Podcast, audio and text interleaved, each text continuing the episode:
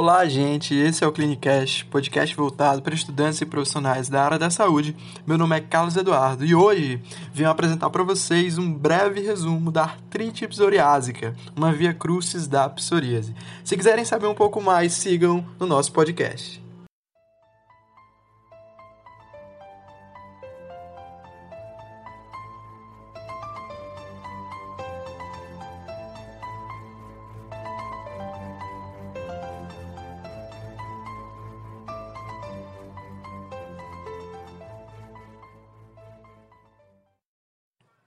Para início de conversa, a artrite psoriásica ela é uma forma particular de espondiloartropatia soronegativa, associada à psoríase, como já é discutido, mas por que esses termos? Espondiloartropatia, ou seja, uma doença que acomete tanto as articulações quanto também a coluna vertebral. E por que soronegativa? Porque eu tenho um fator reumatoide negativo encontrado na artrite reumatoide. A gente sabe dos pacientes que têm psoríase, cerca de 10% evoluem ao longo do tempo para o quadro articular. A literatura mostra ainda algumas diferenças que vão aí de 4 a 30%, mas acho que o valor de 10% está bem em conta. Bom, no geral, a gente encontra artrite naquele paciente que já tem um quadro de psoríase, com aquelas lesões, eritema eritema escamosa, já há um bom tempo. Aí, seguido anos, chega uma evolução aí para um quadro articular desse tipo de artrite. Eventualmente, você pode encontrar um paciente que aparentemente parece ter um quadro articular solitário. Aí você avalia, por exemplo, couro cabeludo e vê lesões que tinham passado despercebidas. A gente sabe que de 70 a 80% dos quadros, que ocorre de fato é artrite se instalando após anos depois do quadro cutâneo, certo? E além disso, que a gente verifica que quanto mais grave aquela psoríase, ou seja, quanto mais área da pele é acometida, maior é a tendência e maior a frequência de evoluir com o quadro articular. Inclusive, quando a gente avalia histórico familiar de psoríase, quando você vê um parente de primeiro grau que tem psoríase e que teve a evolução para o quadro articular, você tem um risco 39 vezes maior de também desenvolver artrite psoriásica. Do ponto de vista epidemiológico, que a gente verifica que a psoríase de fato, assim como a artrite, é, acomete mais pacientes brancos, tanto homens quanto mulheres, de forma igual, embora em algumas situações, como quando o quadro é mais poliarticular simétrico, eu encontro mais no público feminino. Enquanto quando as afecções de coluna, o quadro axial é mais comum no público masculino. No geral, ela pega mais o público ali entre 30 aos 50 anos, quando me refiro à faixa etária.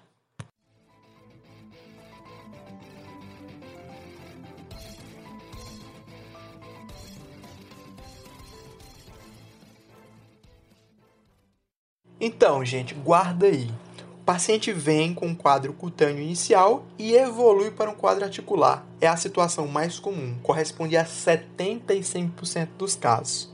Outra situação, que envolve aí 15% dos casos, é um paciente que vem junto ao quadro cutâneo o quadro articular, ou seja, são manifestações concomitantes.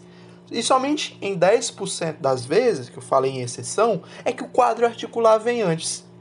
Mas veja só, quadro cutâneo costuma ser inicial, certo? A gente ainda pode fazer uma divisão dentro desse quadro cutâneo vindo é, primeiro é, na idade.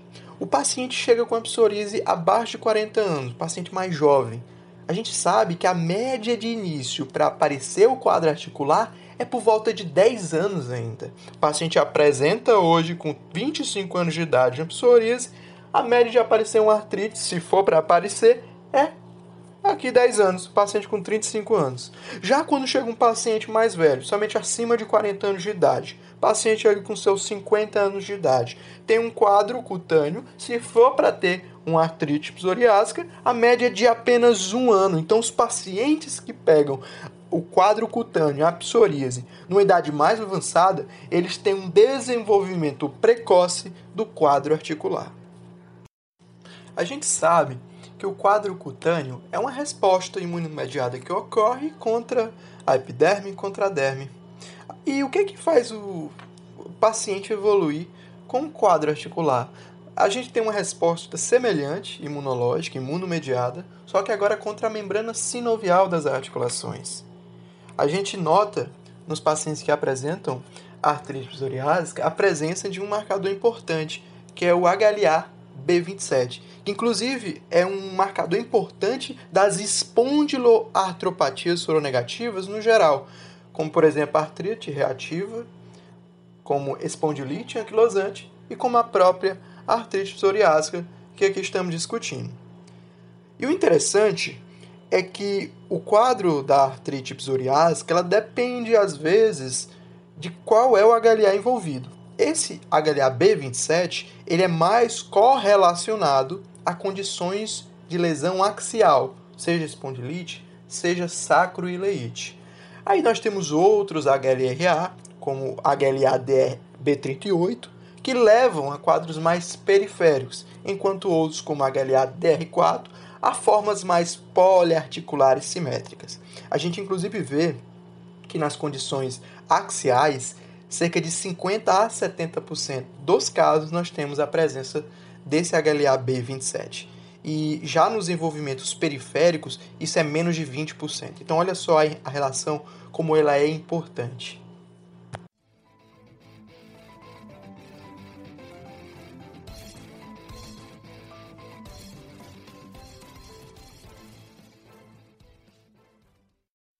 Então, o quadro articular, ele geralmente afeta as articulações mais periféricas, mãos, pés, e de forma mais incomum, pega ali tornozelo, pega joelho e configuraria uma mono ou oligoartrite, geralmente assimétrica. Uma curiosidade é que o quadro é, artropático, ele pega poucas crianças.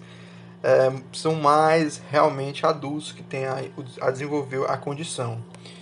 Curioso também é que 80 a 85% dos pacientes têm manifestação ungueal.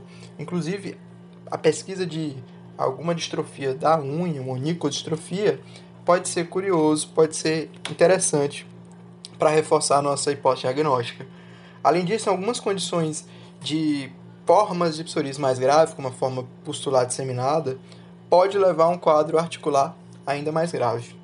Pensando em classificar as diversas formas de psoríase, existe a classificação de Moll e Wright, que é que ocorre. A gente tem basicamente cinco tipos de psoríase, tá bom?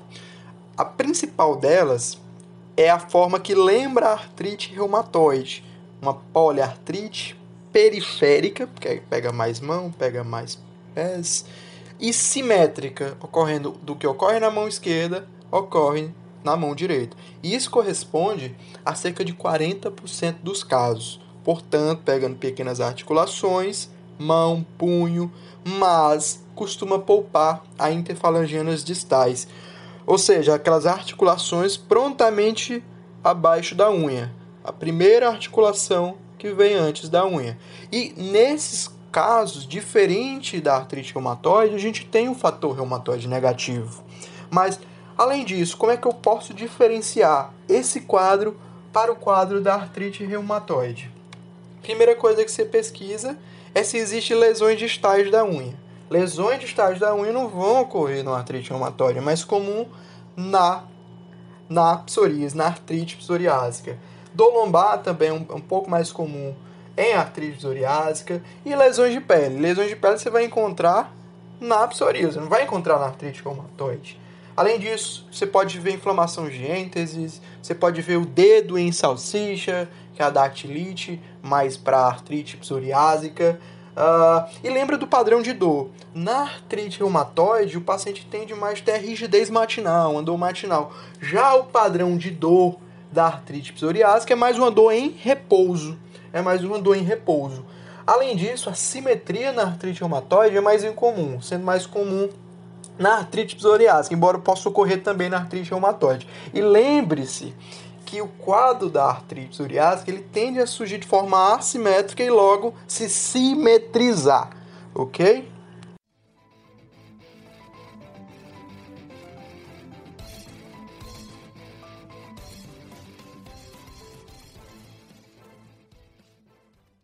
Então, resumindo, o tipo mais comum, o padrão mais comum de acometimento da artrite psoriásica é o padrão que lembra artrite reumatoide, uma poliartrite periférica simétrica corresponde a 40% dos casos, pegando pequenas articulações, poupando as interfalangianas distais, como é diferencia os sintomas e fator reumatoide negativo. Logo atrás desse padrão, eu, eu tenho um padrão que lembra agora a artrite reativa, Lembra que a artrite reativa é uma forma de acometimento de articulações, geralmente assimétricos, de joelho, após uma infecção gastrointestinal, pela Shigella, pelo Campylobacter, ou mesmo algumas infecções venéreas, como, por exemplo, pela clamídia. E o que, é que ocorre nesse padrão? Eu tenho uma óligo ou poliartrite assimétrica. E junto com esse padrão, eu posso apresentar a dactilite que eu havia citado que é o dedo em salsicha. Um outro padrão que vem logo atrás é justamente as, é a artrite das interfalangianas distais, seja das mãos, seja dos pés, que é uma tenossinovite que leva também ao dedo em salsicha. E que esse tipo de acometimento, olha só, próximo da unha, está muito relacionado à psoríase ungueal em mais de 90% dos casos. É esse padrão de artrite de interfalangianas distais que representa aí 15% de todos os tipos de artrite psoriásica e leva ao cunha de ser o padrão clássico da artrite psoriásica, porque diferente das outras formas que lembram, por exemplo, uma artrite reumatoide, uma artrite reativa, esse padrão específico de pegar essas interfalangianas distais é clássico da artrite psoriásica certo? Inclusive, a artrite reumatoide tende a poupar essa, essas articulações. Existe um outro tipo de artrite, um outro padrão, que é artrite mutilante, que inclusive é uma via comum de todas as outras formas de artrite psoriásica. O que é que acontece? O paciente ele tem uma poliartrite, diversas articulações sendo acometidas, periféricas, mãos, pés, e que leva a uma aniquilação dos ossos, leva a um processo que a gente chama de osteólise. Isso que acontece em 5 a 10% de todas as artrites psoriásicas. A osteólise é de tão grau, de tão gravidade, que o paciente tem o que a gente chama de deformidades em telescópio. A gente consegue empurrar e puxar o dedo do paciente porque os ossos estão destruídos. Outro nome que esse padrão recebe uh, é de binóculo de teatro. E além disso, a destruição que ocorre na, naquele osso leva a dobras na pele. Então, um padrão que a gente observa, deformidade em telescópio com dobras na pele, próxima à região da articulação. Além disso, se eu faço uma radiografia, eu posso ver uma dissolução do periósteo de forma irregular do tecido ósseo, por causa de uma destruição mais periférica do osso, de tal modo que um osso, quando você vai ver destruído, parece estar entrando em outro. É um padrão que a gente chama na radiografia do sinal do lápis no copo, certo? Aqui é diferente, por exemplo, da artrite reumatoide, porque na artrite reumatoide eu não tenho destruição, osteólise dos ossos. Eu tenho é um padrão de esclerose ou mesmo de subluxações das articulações. O quinto tipo, que é o menos comum desses, é de fato a espondiloartrite, o acometimento axial, que lembra a espondilite anquilosante. Só que no caso da artrite psoriásica, é um quadro mais assimétrico, é um quadro mais aleatório. Ou seja, eu tenho uma lesão lá na coluna cá e lá na coluna lá. Eu tenho uma diferença muito grande dos pontos que tem acometimento, diferente do que ocorre na espondilite anquilosante. Esse padrão corresponde por volta de 5% das vezes certo? Neste mesmo padrão, a gente vê muita presença do HLA-B27 que eu havia citado. Então lembra, envolvimento axial pela artrite psoriásica, a espondiloartrite axial. 5% dos casos lembra a espondilite anquilosante. Quando eu falo de envolvimento axial, gente, o que é que vocês entendem? Eu quero que vocês entendam basicamente que eu posso ter um acometimento da região entre o sacro e o ilíaco, ali no quadril, que é a região sacroilíaca. Então, tendo uma inflamação naquela região, tenho a sacroileite. Eu ainda posso encontrar a espondilite clássica, que é uma inflamação de uma ou mais vértebras na coluna espinhal. Posso ter tanto um isoladamente quanto os dois juntos. Nada impede, certo? Além disso, essa inflamação que ocorre na coluna, ela pode vir também acompanhada até frequentemente de inflamação de disco, certo? Que leva a dor ao paciente. Então, no geral, o que faz diferenciar esse padrão da espondilite anquilosante é que a distribuição na artrite psoriásica é aleatória, é randômica e tende a ser também de menor quantidade de vértebras acometidas, tá? O que eu posso verificar, que inclusive é um padrão de outras doenças, são na radiografia os sindesmófitos. O que são os sindesmófitos?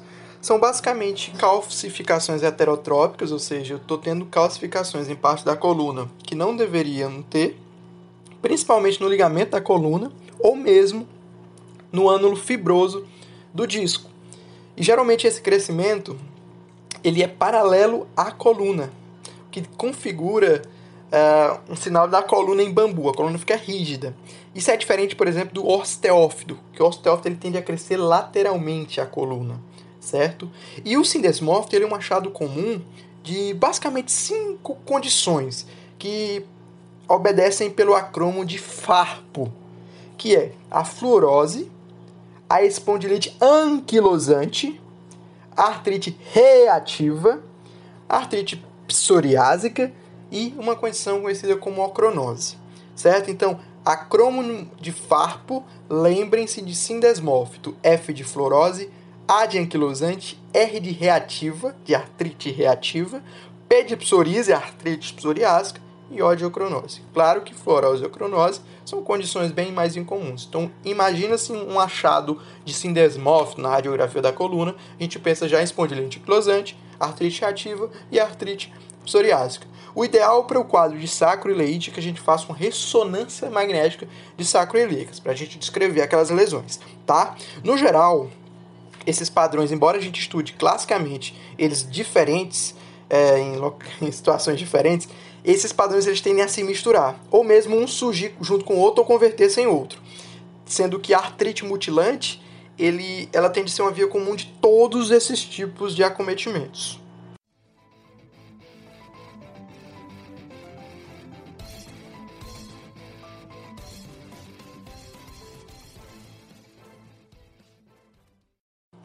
Aí eu quero avaliar o laboratório desse paciente o que é que eu vou observar? No geral, a gente tem uma atividade inflamatória aumentada, então o VHS vai estar aumentado.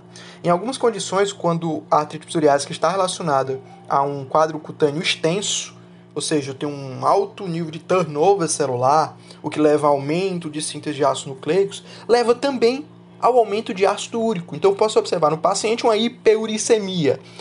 Além também desse quadro cutâneo, eu posso ter uma alta a expoliação de ferro e de ácido fólico devido à descamação cutânea, sendo necessário a sua avaliação para caso o paciente necessite de uma reposição é, dessas substâncias.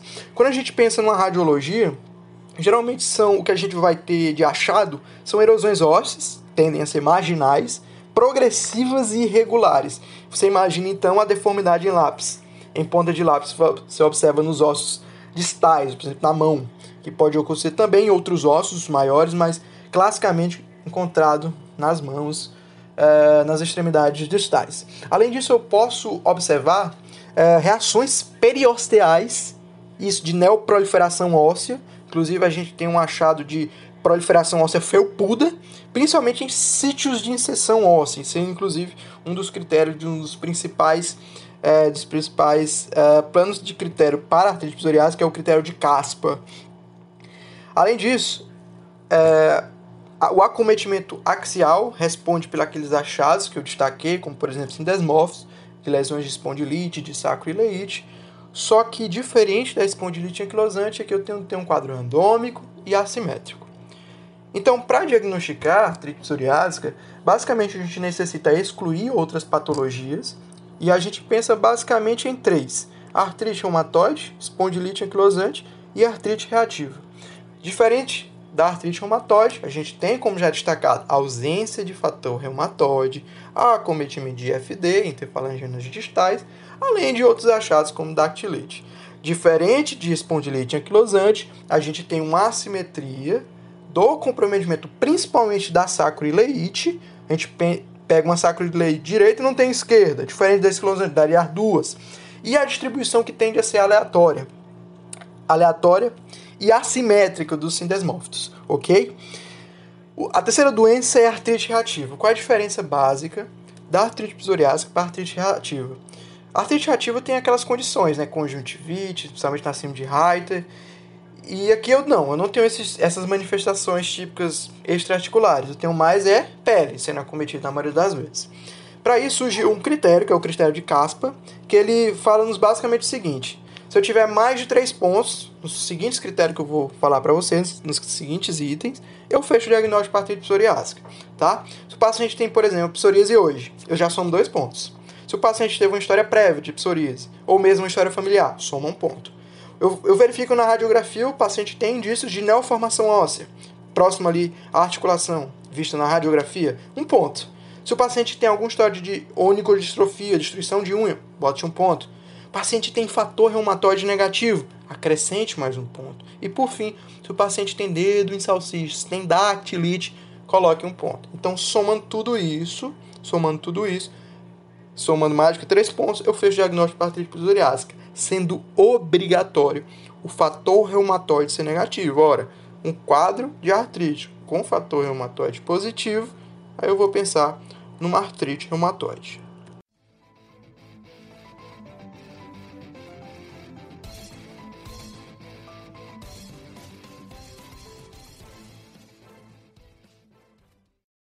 Certo, agora de forma simplificada, como é que eu trato esses pacientes?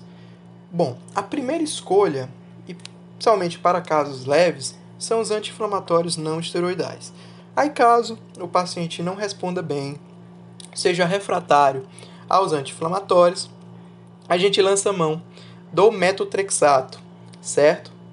É, isso é importante tanto para o quadro articular, tanto quanto para o quadro cutâneo certo? Aí imagino que o paciente já fez uso de metotrexato, não respondeu bem. A gente pode lançar mão, a gente pode acrescentar os agentes anti-TNF, que no mercado brasileiro a gente tem três disponíveis: o infliximab, o adalimumab e o etarnecert, certo?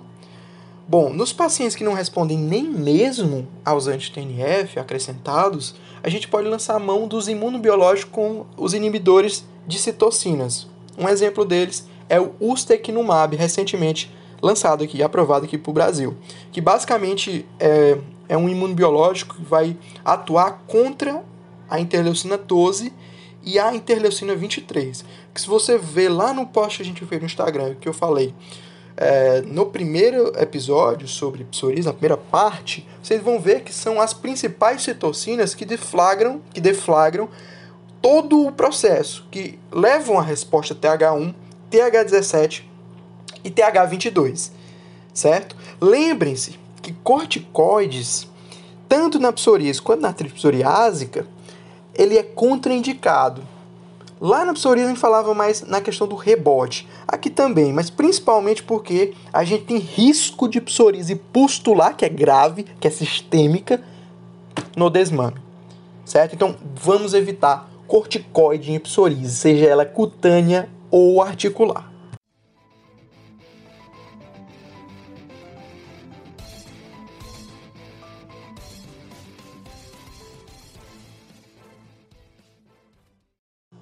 Com isso, a gente finaliza o nosso módulo sobre psoríase. Gostaria de agradecer ao Rony Cavalcante e o Carlos Franco, que foram os moldadores da parte 2 e da parte 3 dessa série. E gostaria também de agradecer aos ouvintes. Mandar um abraço para Paula Dalia e para a doutora Evandra Nogueira, dermatologista, que foi a primeira pessoa que nos apresentou este tema maravilhoso. Eu mando também um salve para um amigo meu, que é portador de psoríase.